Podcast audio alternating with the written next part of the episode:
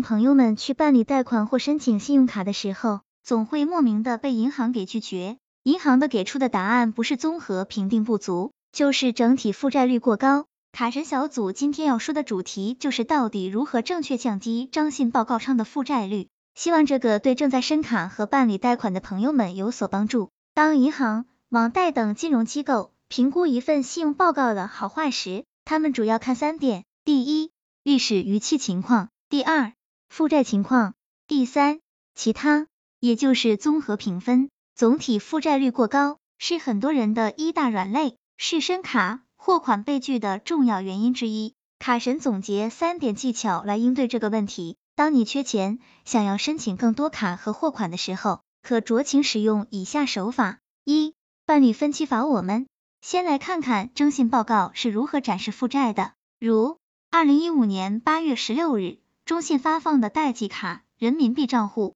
截至二零一五年五月，额度二七零零零零，已使用额度七零七六。请注意，已使用额度七千零七十六这一部分。这是最近一个月账单的应还款金额，重点来了。准确来说，账单应还款金额不等于负债，小于等于负债。什么时候会小于？当你办理分期的时候。刚刚那个案例里面，其实这个持卡人刚刚办理了一笔三十六个月二十万的现金分期，他的负债应该是二十万，但是这二十万会摊到三十六个月去还，具体到五月的这一期账单。只需要还七千零七十六，信报里面也只显示这七千零七十六元，朋友们理解了吗？当分期之后，真实负债就隐藏起来了，分的期数越多，隐藏的越深，所以你要办卡办货款的时候，提前把信用卡的账单做成分期，你的信报负债就会比较低。二、调整申请顺序法，有些朋友缺钱了，立刻想到再申请一批信用卡。然后才会想到网贷，这其实并非最优的对策。直接说重点，网货目前上信报的不到百分之十，先申请信用卡刷爆，负债上去了，这时再申请网贷。网贷查你征信报告的时候，可能因为负债过高拒，或者抬高价格，但是换种玩法，先申请贷，解决了部分问题，征信报告却没有发生变化，这时还要是还缺钱，可以再申请信用卡。成功概率和上面那种玩法一样，但是前提是你得知道哪家网贷不上征信报告。三、账单日前还款法还记得第一种方法里面提到的吗？信报里面的是伪负债，是最近一个月的账单应还款。如果你手头有一些现金，可以在账单日出账之前把欠款提前还了，这样你信报里面的负债水平就会很低。举例你十号账单日，你可以八号把欠款还了。到十二号再刷出来，你只需要调用现金四天，换来的是信报上面漂亮的负债水平。下面我们继续谈谈征信。其实征信不区分恶意与善意的逾期。首先，征信系统是对个人过去信用行为的客观记录，并不对个人的信用好坏进行定性判断。不区分善意或恶意欠款，是为了保证信息的客观性。第二，银行等机构考察个人信用记录。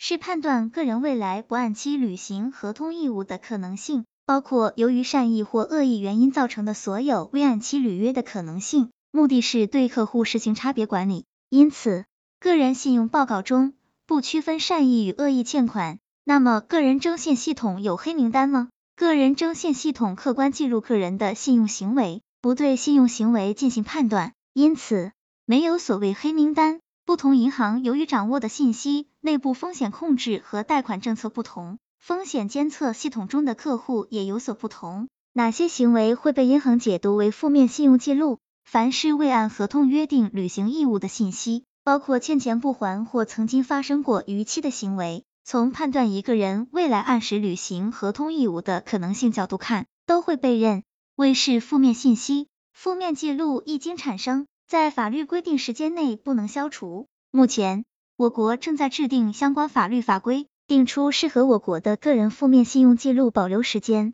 负面记录能消除吗？负面记录保存多长时间？对银行而言，会重点考察个人近期发生的信用行为，如过去五年的信用记录。目前，人民银行出具的信用报告展示了个人最近二十四个月的还款记录，因此。